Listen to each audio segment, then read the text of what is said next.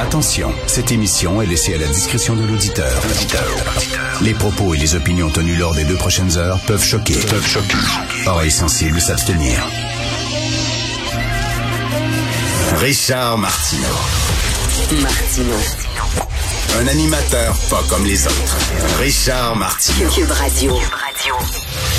Bon vendredi tout le monde, merci d'écouter Cube Radio. Alors ben oui, il y a eu des arrestations, il y a eu certaines arrestations à Ottawa, il y a des leaders euh, du euh, mouvement qui ont été arrêtés pour euh, méfaits, ne, pas avoir obéi à un ordre de cours et obstruction euh, au travail des policiers, mais c'est toujours là, là, les camions sont quand même toujours là, les farfadas ont déménagé leur campement, mais les camions sont tout le temps là.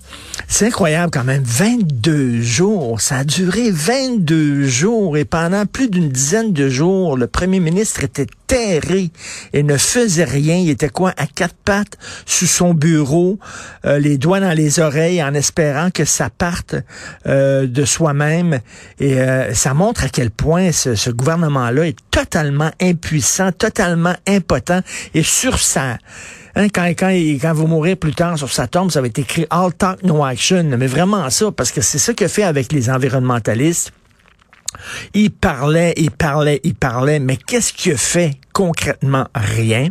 C'est ce qu'il fait avec les féministes. Il jasait, il jasait, il jasait, mais qu'est-ce qu'il fait? Strictement rien? C'est ce qu'il fait avec les Autochtones. Il parlait, il parlait, je suis avec vous, puis il a pleuré, puis il morvait, puis il se mouchait, puis tout ça. Mais qu'est-ce qu'il fait concrètement? Rien? Veut dire, vraiment, ce gouvernement-là est un des pires de l'histoire du Canada. J'ai le goût de dire à Justin Trudeau ce que Elvis disait. A little less conversation, a little more action.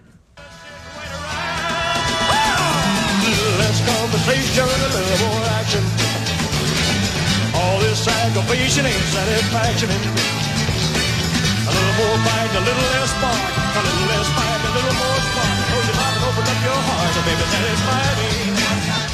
A little more, a little more bite, a little less bark. J'aimerais que tu euh, mordes un peu plus et que tu jappes un peu moins. A little less conversation, a little more action.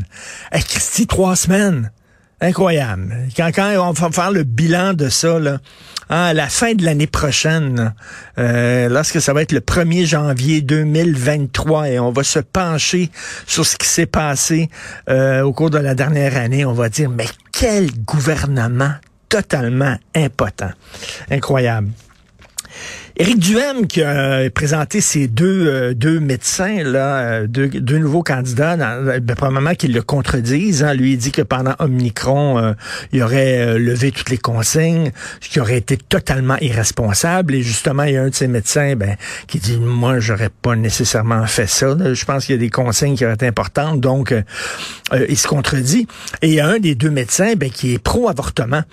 Et là, Eric Jem va dire oui, mais on a le droit d'avoir ses opinions puis tout ça. Tu sais, comme Eric, lui, il était euh, vacciné, mais il voulait pas dire à ses troupes de se faire vacciner, absolument pas, premièrement parce qu'il guidounait, parce qu'il voulait courtiser les antivax. Donc, euh, mais en même temps, non, c'est mon choix. Je laisse ce choix à tout le monde. Et la même affaire pour l'avortement. Ben, il a droit à son opinion. Je m'excuse, mais c'est pas une opinion parmi tant d'autres que tu dises que tu es anti-avortement, tu es médecin et tu es contre les avortements. C'est pas c'est pas une opinion comme euh, tu peux avoir, je sais pas moi sur euh, je préfère la crème glacée à vanille que la crème glacée au chocolat C'est une vision du monde que tu as euh, c'est d'ailleurs ce, ce ce médecin-là, il est monarchiste aussi. Hein?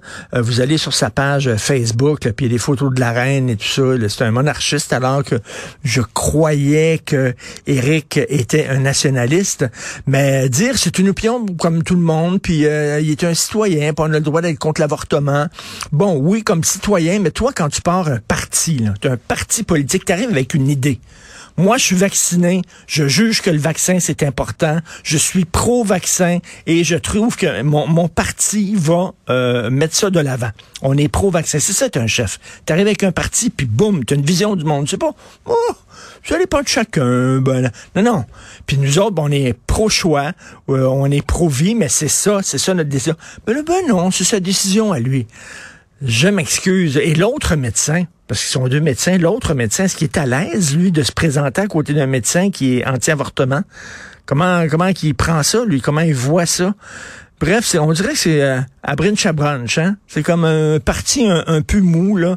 Et euh, tout comme le Parti conservateur qui s'est fait mettre sur le nez, ben là, est-ce que vous êtes euh, pour l'avortement ou contre l'avortement? Euh, contre l'avortement, est-ce que vous êtes pour le libre choix ou contre?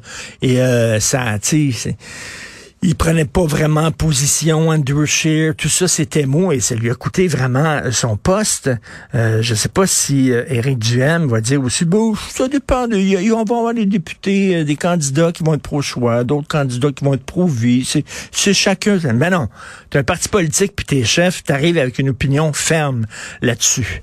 Euh, mais c'est complètement fou ce qui se passe. Écoutez, lorsqu'on pense à ça, les Black Blocs, euh, il y a les, euh, les, les, citoyens souverains, là, ceux qui veulent même pas payer de taxes et qui reconnaissent pas les gouvernements. Euh, t'as les anarchistes, t'as les groupes identitaires d'extrême droite, t'as des groupuscules d'extrême gauche. Il y a plein de, de, de, de petits groupes qui euh, ne respectent plus l'autorité et qui veulent la fin de la démocratie. Et tu sais, une dictature peut se protéger contre les gens qui veulent la fin du régime, la fin de...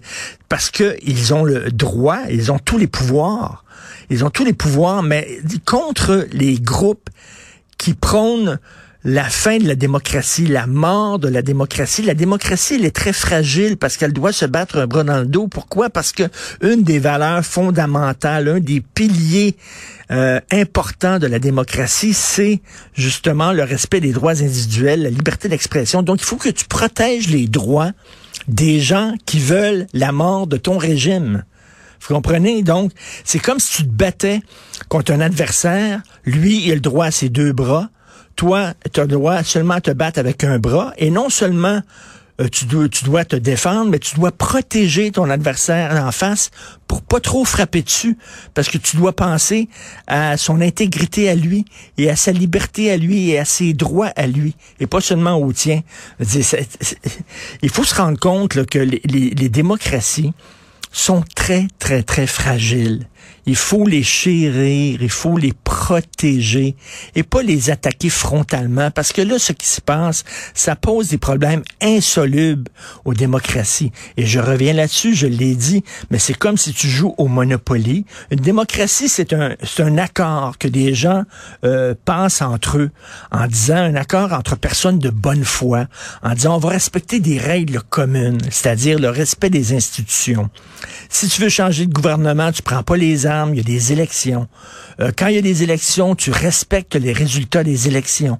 Si tu perds tes élections, tu quittes euh, ton poste et tu t'assures que la passation des pouvoirs se passe de façon correcte. C'est ça les règles d'une démocratie.